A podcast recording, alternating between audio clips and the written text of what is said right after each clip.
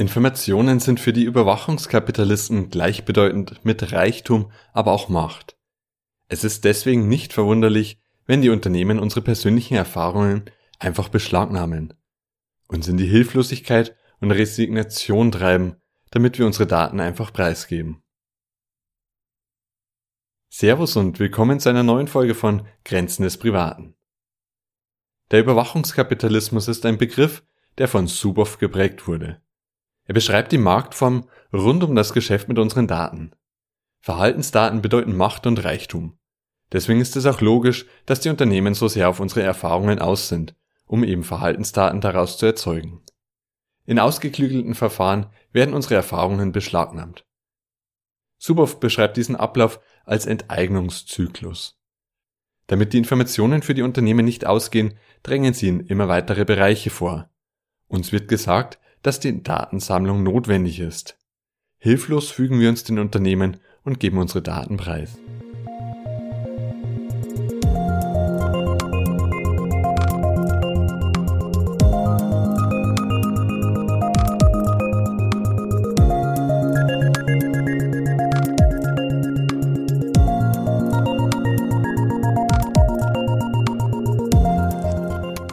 Der Überwachungskapitalismus ist die Marktform im Geschäft mit unseren Daten.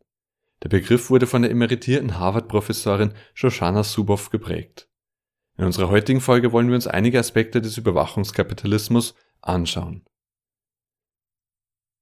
Als Vorlage dient das Buch Zeitalter des Überwachungskapitalismus von Shoshana Zuboff. Kurz gesagt bedeutet Überwachungskapitalismus, dass aus unseren persönlichen Erfahrungen Profit gemacht wird. Unser Leben, unsere Erfahrungen, unsere Gefühle, Sehnsüchte und Wünsche dienen im Überwachungskapitalismus als Rohstoff. Wir sind der Rohstofflieferant. Bereiche, die außerhalb des Marktes lagen, wurden beschlagnahmt und werden jetzt zu Geld gemacht. Konkret menschliche Erfahrungen, unsere Erfahrungen. Menschliche Erfahrungen werden gesammelt, verarbeitet und damit enormer Gewinn gemacht und enorme Macht von einigen wenigen Unternehmen aufgebaut. Die Geschichte des Überwachungskapitalismus ist in gewisser Weise auch die Geschichte von Google. Auch das damals noch junge Unternehmen war von der Internetblase betroffen. Die Investoren von Google wollten Gewinne sehen, die das Unternehmen aber kaum erwirtschaften konnte. Während die Internetblase einigen jungen Unternehmen den Chaos machte, konnte Google überleben. Sie hatten die Daten, die sie bei ihren Suchanfragen bekommen hatten, zu Geld machen können. Zunächst wurden nämlich nur die für die Suchfunktion notwendigen Daten erhoben. Auch Daten, um die Funktionsfähigkeit zu verbessern. Neben diesen Daten waren aber Unmengen an weiteren Informationen vorhanden. Suboff nennt sie Verhaltensüberschuss. Unter dem Druck der Investoren begann Google, das Werbegeschäft mehr und mehr zu fokussieren. Wenn schon Werbung, dann sollte sie auch gleich relevant sein. Persönliche Informationen wurden mehr und mehr zum Gut, zum Rohstoff für die Verarbeitung zu Werbeprodukten. Dank dem Verhaltensüberschuss und der Verwertung der gewonnenen Informationen wurde Google profitabel. Der Gewinn wuchs um über 3500 Prozent vom Jahr 2001 bis zum Jahr 2004, als Google an die Börse ging. Fangen wir damit an, dass wir uns anschauen, warum die ganzen Daten, die menschlichen Erfahrungen, die Informationen gesammelt werden. Wir wissen, dass Google bzw. die Muttergesellschaft Alphabet heute eines der wertvollsten Unternehmen weltweit ist. Man könnte sagen, dass das Kerngeschäft von Alphabet der Handel mit unseren Informationen ist.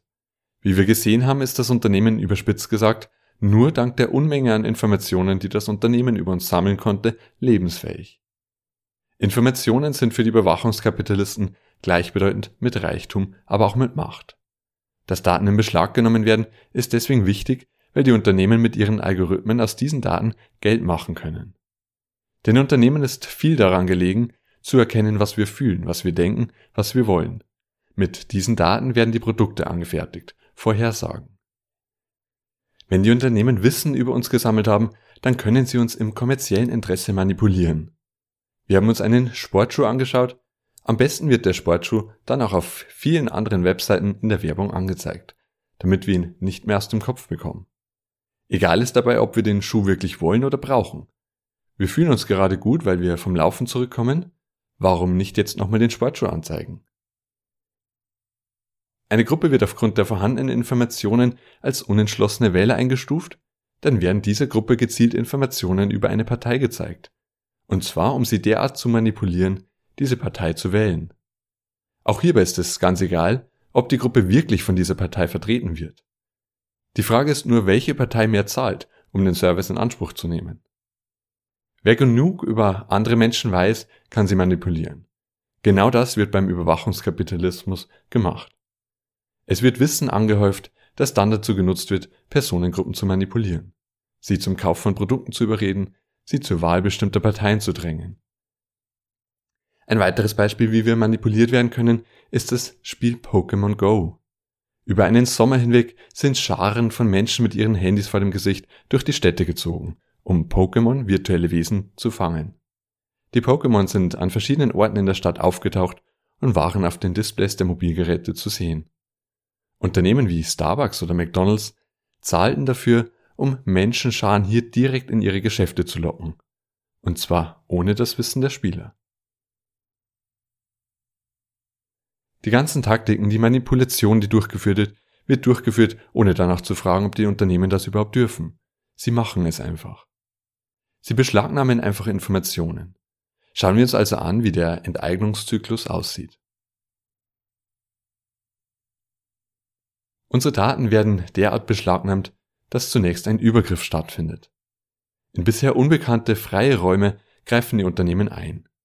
Subow spricht hier von einem eigenmächtigen Einfall in einen ungeschützten Raum. Etwa die Gesichtserkennung, der Inhalt einer Mail.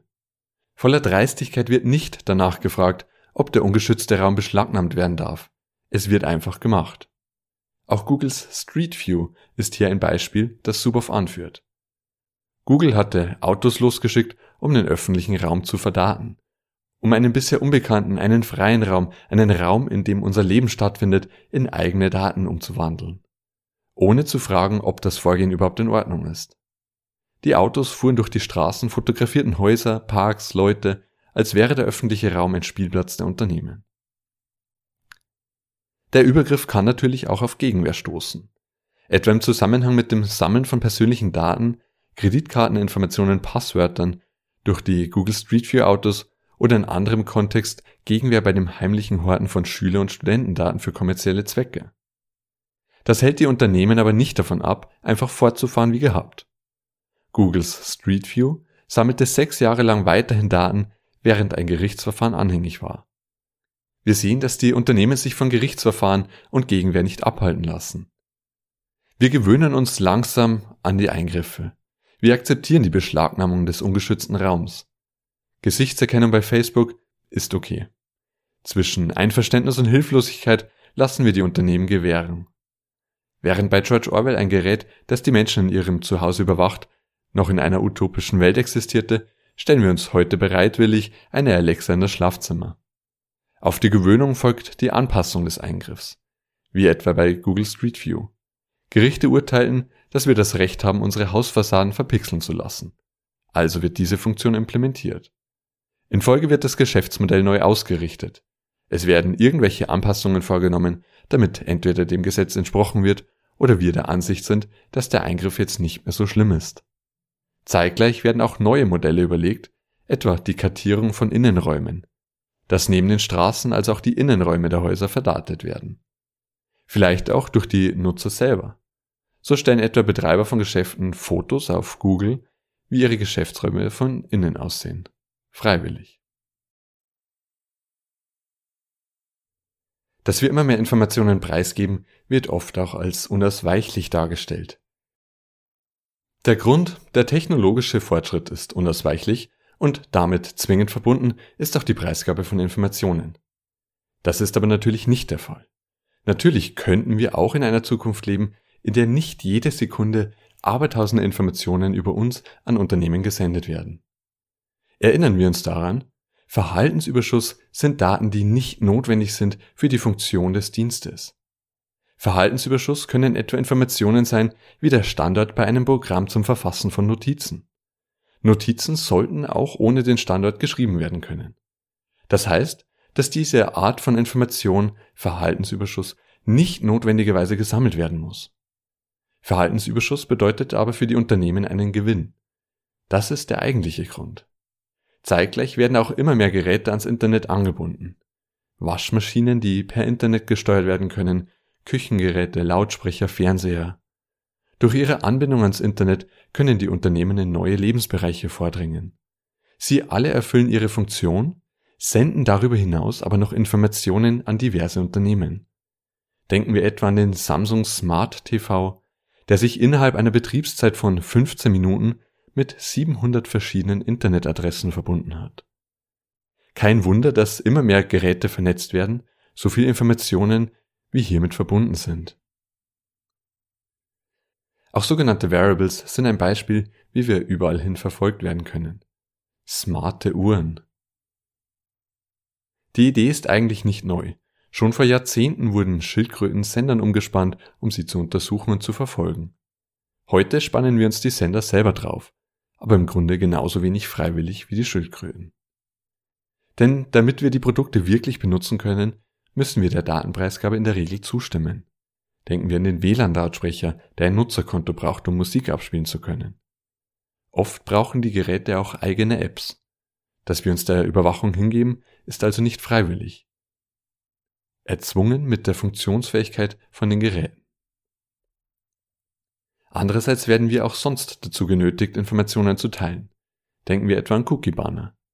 Die Cookie-Meldungen, die auf jeder Webseite das Bild erstmal versperren, bis wir uns entscheiden, welchen Cookies wir zustimmen wollen. Die Meldungen sind bewusst so gestaltet, dass wir uns oft nur für alle Cookies entscheiden können. Die Auswahl von nur funktionellen Cookies ist oft mit großem Aufwand verbunden. Auch wenn das rechtlich nicht okay ist, wird es trotzdem gemacht. Auch eine Alternativlosigkeit herrscht bei uns als Nutzern. Was sollen wir denn sonst nehmen, wenn nicht Google Maps? Neben der Behauptung, die Überwachung sei unvermeidlich, dem Zwang und der Alternativlosigkeit kommt dann auch noch die Sucht ins Spiel. Vermeintlich soziale Medien verwenden Methoden, die süchtig machen, um ihre Nutzer auf den Plattformen zu halten. Je länger die Nutzer auf den Plattformen sind, je mehr Informationen sie dort preisgeben, desto besser für die Unternehmen. Auf der Suche nach sozialer Anerkennung laden wir Bilder von uns in die sozialen Netzwerke, teilen unsere Gefühle und versinken in stundenlangen komatösen Zuständen, in denen wir durch die Beiträge anderer wischen. Während all dem geben wir Informationen preis. Was machen wir gerade? Wie sieht unser Gesicht aus? Wie lange schauen wir uns den Beitrag mit der schlanken Frau an? Welche Links klicken wir an? Suboff schreibt dazu, Überwachungskapitalisten sind schnell, weil sie weder wirkliche Zustimmung noch Konsens suchen. Sie verlassen sich auf psychische Betäubung und Botschaften der Unvermeidlichkeit, um die Hilflosigkeit, Resignation und Verwirrung zu erzeugen, die ihre Beute lähmt. Je mehr Informationen über uns bekannt sind, desto genauer können die Vorhersagen werden, desto besser auch die Möglichkeit der Manipulation. Aus diesem Grund ist es für die Überwachungskapitalisten wichtig, in alle unsere Lebensbereiche einzudringen und uns keine Wahl zu lassen, außer Informationen preiszugeben. Für uns ist es wichtig zu erkennen, dass die Datensammlung nicht unausweichlich ist. Dass wir Daten preisgeben müssen, ist nicht mit der Technologie verbunden. Das Geschäftsmodell, der Überwachungskapitalismus, führt dazu. Auf parasitäre Art und Weise erlangt eine kleine Zahl von Unternehmen Zugang zu unseren Informationen und damit eine Macht, die von enormem Ausmaß ist. Zeitgleich ist sie aber nicht demokratisch legitimiert. Das Internet als rechtsfreier Raum, aber auch die Verdatung von Erlebnissen in der analogen Welt, die menschlichen Erfahrungen werden einfach beschlagnahmt und zu Verhaltensdaten verarbeitet. Regulierungen, die unsere Privatsphäre schützen, wären aus unserer Sicht wichtig. Zeitgleich stehen aber enorme Ressourcen der großen Unternehmen eben solchen datenschutzfreundlichen Gesetzen im Weg. Um unsere Privatsphäre zu schützen, können wir uns auch nach Alternativen umschauen. Die sind aber immer noch etwas mühselig. Aber immerhin geben wir weniger Datenpreis. Im Grunde sollten wir aber wirklich darüber nachdenken, warum unsere Daten überhaupt in diesem Ausmaß entrissen und verarbeitet werden. Erinnern wir uns etwa an den Appell von Willis. Personalisierte Werbung sollte generell abgeschafft werden. Und auch andere Geschäftsmodelle, die auf unseren Informationen basieren. Die Frage ist nicht, wem Daten gehören, sondern warum unsere menschliche Erfahrung überhaupt in Daten umgewandelt werden und gesammelt werden sollte.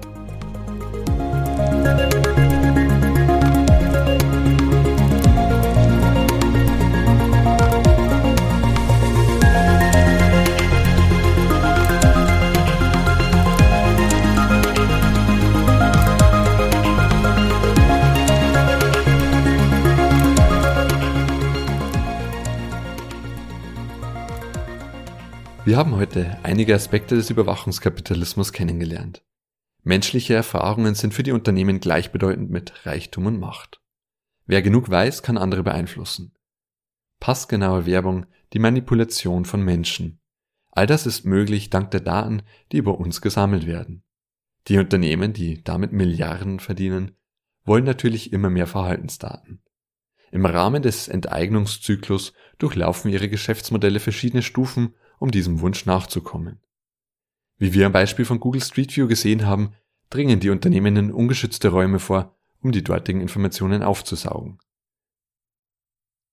Sollte uns das stören, haben wir im Grunde Pech gehabt. Es fragt niemand danach. Anpassungen werden nur so weit vorgenommen, wie es wirklich nötig ist. Die Geschäftsmodelle dann aber eh schon neu ausgerichtet. Damit immer mehr von unseren persönlichen Erfahrungen in Verhaltensdaten umgewandelt werden können, dringt der Überwachungskapitalismus auch in alle Lebensbereiche ein. Geschirrspüler, Waschmaschinen, Fernseher, alles wird mit dem Internet verbunden. Wie damals Schildkröten mit Sensoren ausgestattet wurden, sind wir heute ebenso Gegenstand von Überwachung und Untersuchung. Freiwillig ist das nicht wirklich. Einerseits fühlen wir uns hilflos und andererseits haben wir auch schon längst aufgegeben. Wir klicken bei den Cookie-Meldungen mittlerweile einfach auf Zustimmen. Der tägliche Kampf um unsere Daten wirkt schon verloren. Dass unsere Daten aber beschlagnahmt werden, ist keineswegs der Technologie inhärent oder notwendig. Wir sollten daran denken, dass unsere Erfahrungen nicht in Verhaltensdaten umgewandelt werden müssen. Ich freue mich, dass ihr dabei wart. Bis zum nächsten Mal. Macht's gut.